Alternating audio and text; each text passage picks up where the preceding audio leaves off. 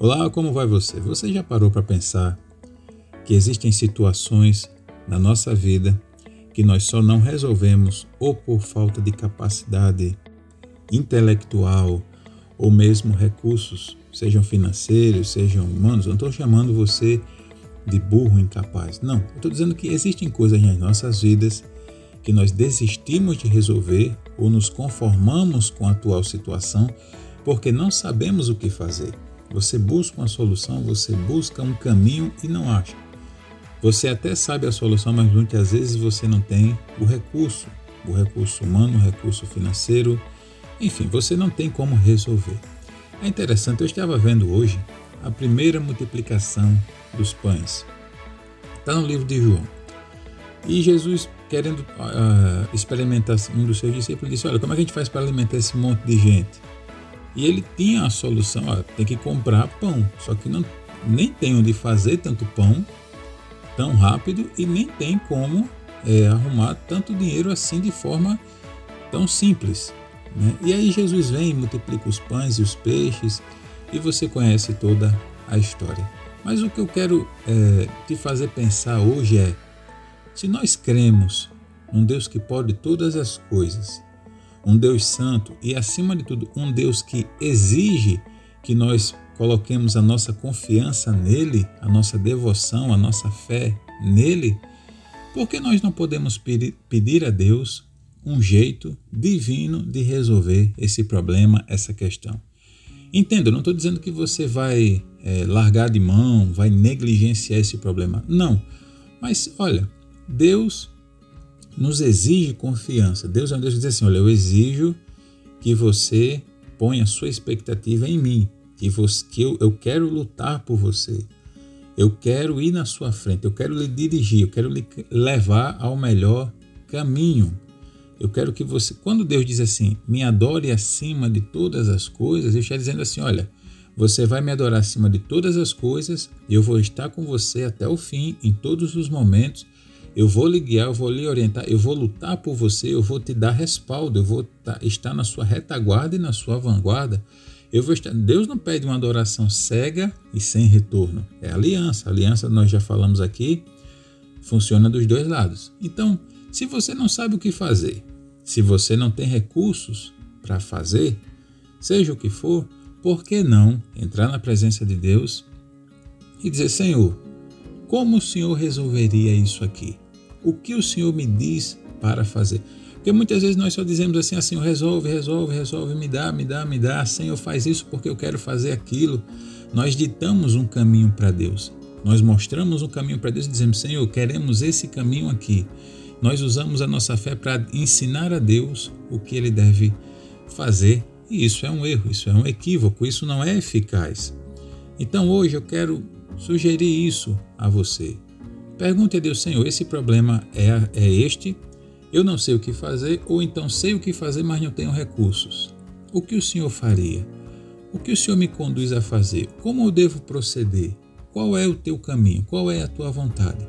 Se o Senhor me mostrar a tua vontade, eu vou seguir a tua direção. E Deus vai fazer do jeito dele, e nós temos que estar prontos para aceitar a loucura, porque muitas vezes Deus nos manda coisas, Deus nos fala coisas que pela nossa racionalidade não somos capazes de cumprir. Exige uma certa dose de loucura. Tanto é que a Bíblia diz que a fé é loucura para os que se perdem, mas salvação para nós que cremos. Né? Então, eu quero deixar essa sugestão para você hoje. Você não sabe o que fazer, não é porque você é incapaz, não é porque você é burro, não é porque você é um retardado, não é porque você é, é incompetente. Não, você não sabe o que fazer. Existem coisas que nem os mais é, inteligentes cientistas do mundo sabem. Não, não tem como saber tudo. Mas e se Deus tiver a resposta? E se Deus souber o que fazer, mesmo que seja de uma forma maluca, mesmo que seja de uma forma que não seja é, convencional, mesmo que seja uma coisa diferente, mesmo que seja uma coisa fora do comum? Vou dar um exemplo, outro exemplo para não me estender muito nesse assunto, porque esse entendimento é relativamente curto. Veja, Jesus precisava pagar impostos. Pedro precisava pagar impostos. Pedro chega para Jesus porque ah, Jesus, é, o Senhor está livre de impostos porque o Senhor é da descendência de Davi Mas mesmo assim temos que pagar impostos. E aparentemente eles não tinham o dinheiro ali à mão. Talvez eles estivessem longe dos outros discípulos. Enfim, Jesus disse: Olha, simples, vai até o mar, pesca um peixe e dentro do peixe vai estar uma moeda. Irmão, isso é loucura. Isso não faz sentido nenhum. Mas não faz sentido nenhum e é loucura para nós que, que fomos condicionados a vida toda a só agir pela razão, pela racionalidade e pelos recursos que temos à mão. Nós precisamos, e eu sou o primeiro deles, aprender a depender de um Deus que faz coisas diferentes, coisas improváveis, coisas impossíveis. Eu não estou dizendo para você abraçar aquela ideia maluca de que você tem superpoderes e fazer coisas sobre-humanas. Estou falando assim, de seguir a direção que Deus te dá. E isso você consegue orando, lendo a sua Bíblia e se submetendo àquilo que ele te diz. É se submetendo àquilo que Deus te diz que você se encontra no local perfeito para viver as direções maravilhosas do Senhor. Mas para isso, repito, você tem que se submeter. As pessoas não querem se submeter. Elas querem ter testemunhos, elas querem ter vitória, elas querem ter conquistas, mas não querem se submeter. E com Deus não funciona assim, não vai rolar. Então pense sobre isso. Submeta-se a Deus, coloque-se na posição de Deus e Senhor. O Senhor é o meu Deus. Eu só tenho o Senhor, eu não quero outro Deus e não há outro Deus. Por favor, me guie do teu jeito nessas circunstâncias, segundo o teu poder, segundo a tua vontade, segundo o teu propósito. E Deus vai abrir o teu entendimento. Vai dizer o que deve ser feito, o que deve deixar de ser feito, o que você deve abraçar, o que você deve abrir mão, quais portas abrir, quais portas manter fechadas. Fechadas, perdão. Então pense nisso hoje e que você possa ter testemunhos para contar, tá bom?